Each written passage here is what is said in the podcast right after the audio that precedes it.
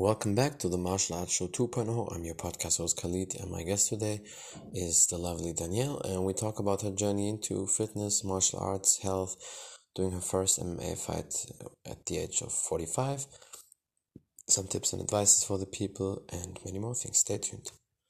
Perfect. Now it's working. There she is. Hello, how are you doing? Good. How are you? I'm fine. Everything's good. I really appreciate you for your time today.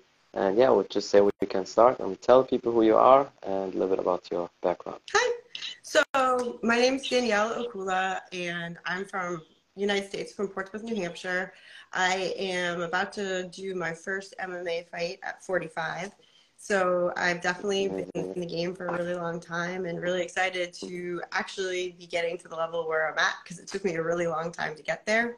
Yeah. Um, I work full time and I have three kids, and this is just what I do to uh, my mental health and all that. So, um, know if I'm cutting out there.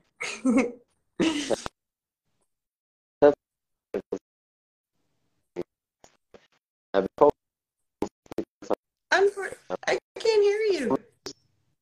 No. Okay.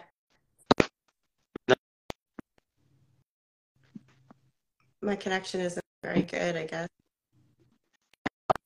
A little bit.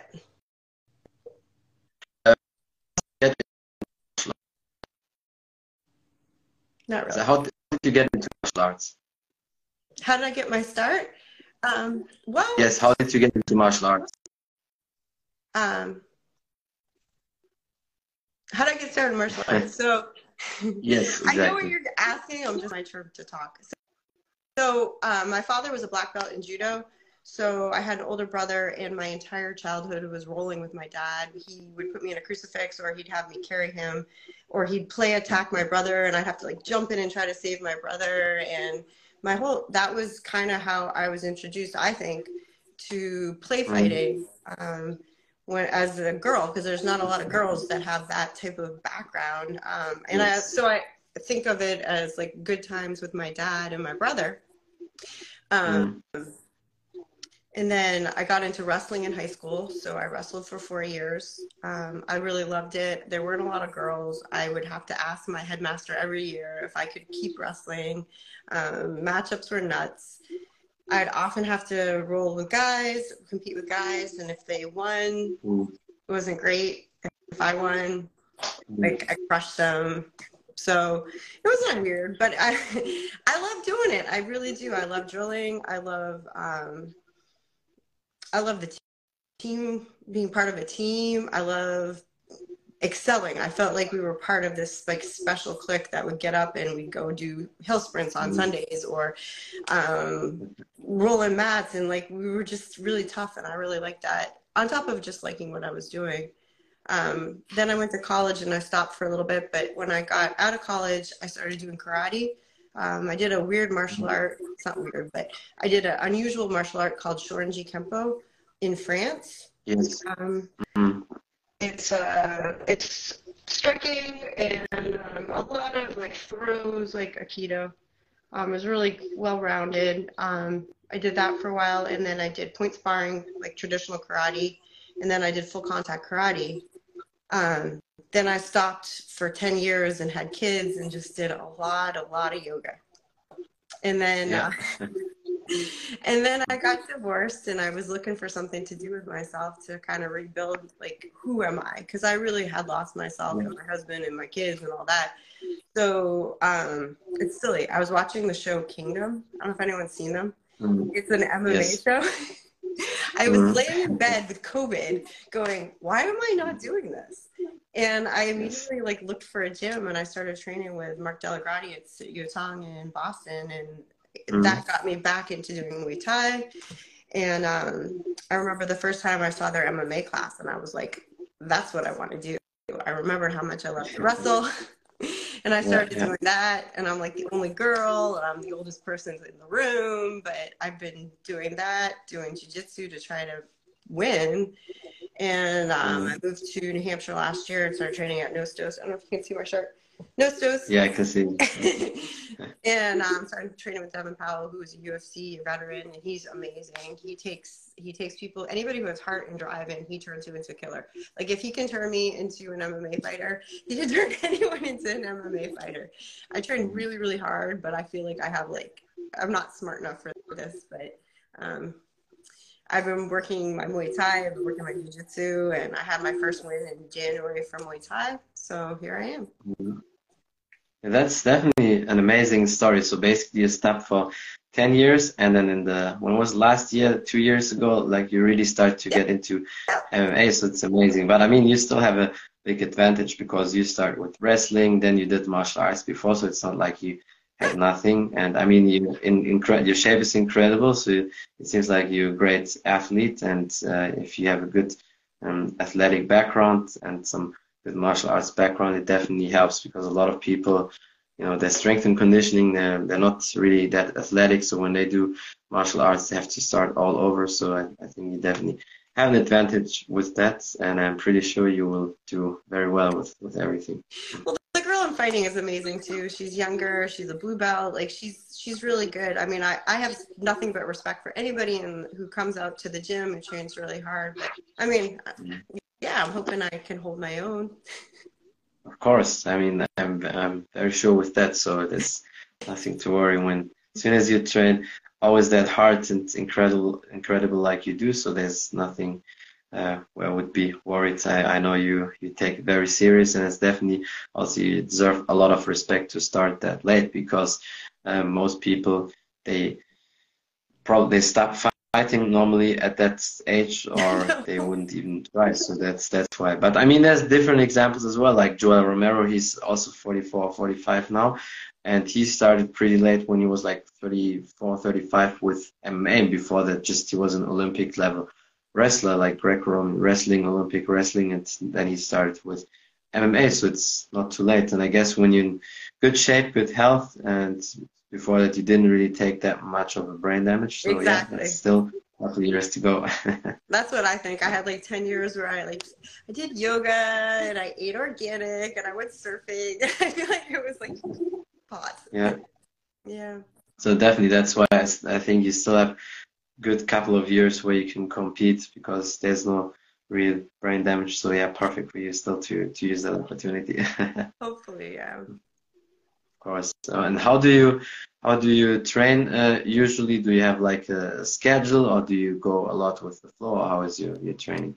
Um, so uh, things have been ramping up since I've been. So it's been about a year that I've. Well, actually, last year I blew out my knee, so it's been about nine months mm. that I've been really trying to get in the cage. So I've amped up my training schedule a lot. I usually at lunchtime I'll do if I'm in camp I'll run or I'll do like HIIT class. So it's sort of like a CrossFit where we're doing um, either bodyweight exercises or light weights, um, lots of reps, just um, fast twist motion, trying to be as strong and quick as possible. And then um, I alternate that with running just to keep the cardio up and then trying to work in sprints with my running. Yeah. If I'm not in camp, I'll do those HIIT classes just to work like the full body, keep the core strong, and then I'll alternate that with lifting because I, I personally like to lift better than I like to run. I get I don't know, mm. prefer it, but um, I, I'm trying to cut right now, so I need to get the cardio up and get the weight down. So I mm. do that at lunch, and then um, in the evenings um, I usually spar twice a week. I do jujitsu like three days a week, wrestling two days a week, Muay Thai two or three days a week.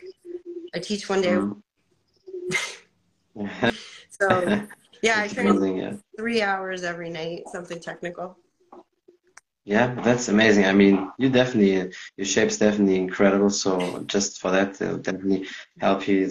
people can definitely see that. And I know some some fighters still like strength and conditioning more than running, but I mean you need to mix it all together. But I'm sure yeah. you're definitely doing that. Uh, what is the weight class you're fighting? So I fight at 120.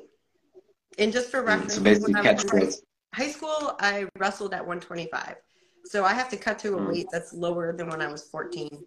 So it's it's um I mean I don't have to sit at that weight. I usually walk around about 128, 129, and then try to cut water at the end. Um, so that's basically pretty easy cut for you then, because it's just nine, eight, nine pounds you have to cut for that. Like pretty easy. It should be. So that's like the weirdest thing is that when I was doing yoga and I was just surfing or running or just doing my everyday lifestyle, I was way skinnier. And so when I'm now that I lift all the time, I have a lot more muscle mass and it's actually harder to cut than I would have thought it would be. Um, since I have to make mm-hmm. a particular weight, like I weigh myself on the scale, I get so stressed about it. Yeah. Because they like I yeah, because you're already pretty pretty shredded, pretty cut. I mean, your shape's already they're good, and you have a lot of muscles, and because it's not like you have that much of fat, and like that's why probably it's it's hard for you.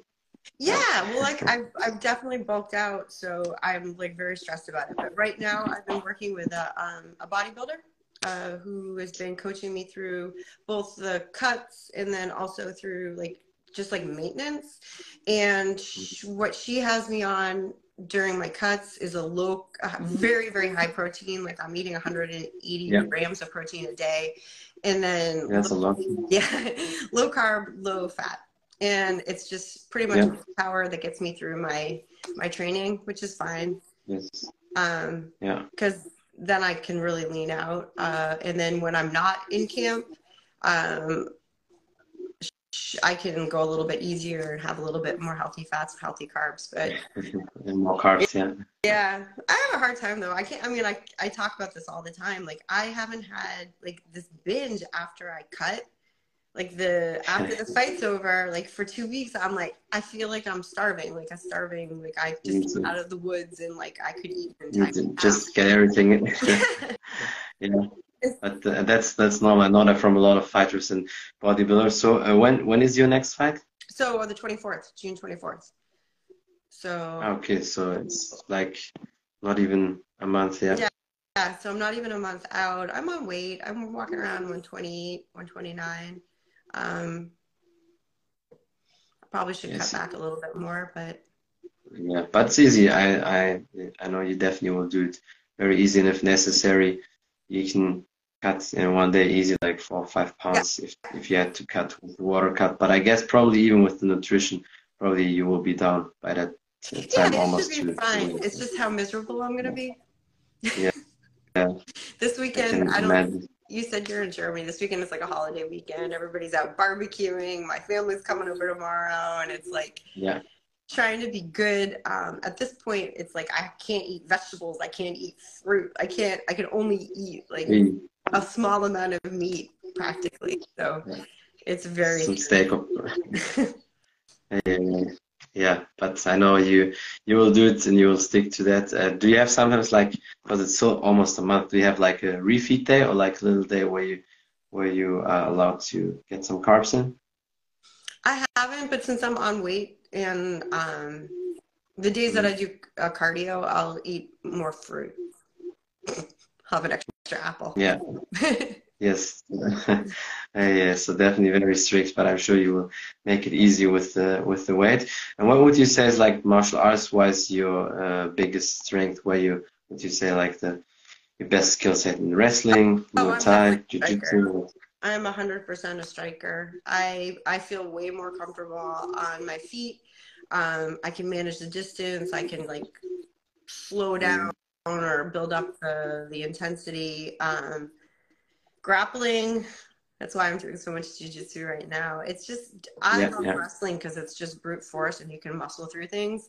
But when in mm. jujitsu, people will use your force against you, and it's all yes, definitely. So um, yeah, I'm late late, late, late learning jujitsu, and that's been a kind of a struggle. Um, so how long do you uh, are you training jujitsu now? Year, two years? Two years, yeah, two years, but not as intense as as everything else. I've been going like once or twice a week. Um, just recently, I've been going more. Yeah, mm-hmm. but I mean, it's still definitely very impressive for that level and to do that and all that. So definitely big, you deserve a lot of respect for, for that because not everybody would do that. And in that time, you, you learn so much and still compete. So this is definitely incredible. Do you have any um, future goals or projects, uh, something you want to do with martial arts? I mean, of course, we can not fight our whole life. Like like one day, there's like obviously stuff. I mean, you cannot fight with 60. Probably jiu-jitsu matches, maybe yes, but not like striking or MMA with 60. But like, imagine like three, four good years, you definitely have it. Well, I agree. I think. um I mean, we'll see how I do. This is my first MMA fight. Let's see how much damage I take and see how awful it is. But um, what I want to do moving forward, um, it's as I I've started coaching the women's um, kickboxing at my gym, and I want to work with other, mostly women, just because I relate to them better, about um, working on their mindset, working on their confidence, working what I want to do is start um, doing more mental coaching, building people up, recognizing when their accomplishments. I think it's such a trap. Um, yes. Totally aside. That's true. Mm-hmm. Mm-hmm. Yeah, but I feel like that's definitely true. Yeah. Yeah. I the the thing I like best about my gym, and it there um, I have to say, Nostos is an amazing place. They take people and they really do build them up. But they also have, uh, and I think that's normal. They have the medals everywhere. They have uh, pictures of the fighters everywhere. Like I'm on the ceiling, and to remind yourself, like I did that. You know, no matter what happens with this MMA fight, I won my first Muay Thai fight, and um, not everyone gets to do that. And so when I'm like thinking this is too hard, and it could be this, it could be just like the day to day grind of raising three kids by myself, um, I know that I, I have that really, really deep confidence that I did that.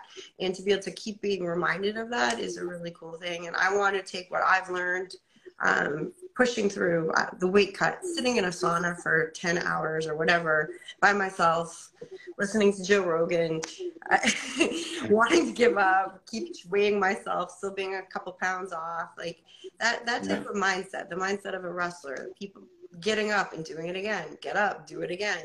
I want to help. The grind. Yeah, I want to I want to be able to relay that to people and not necessarily in the fight world, but in their day to day lives about get, not giving up and trusting themselves and building like a true confidence in whatever it is that they did that's amazing. Because everyone does something amazing in their lives.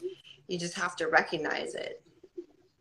Yes, definitely. I think you're a big role model for a lot of people, even if you maybe don't realize that. I think a lot of people look, look up to you. It's definitely something very special, which not a lot of people will do. Just in general, to do, to train martial arts is something very special. But then also competing and starting that late. So it's definitely amazing. And I'm very sure you will be successful, but you will most important also transfer that to to everything else what you do and that's why i'm, I'm very impressed with you um, yeah is there anything else you want to say or promote some or maybe some last advices also well, if um, anyone's seen this, I um, am in the running for Miss Health 2023.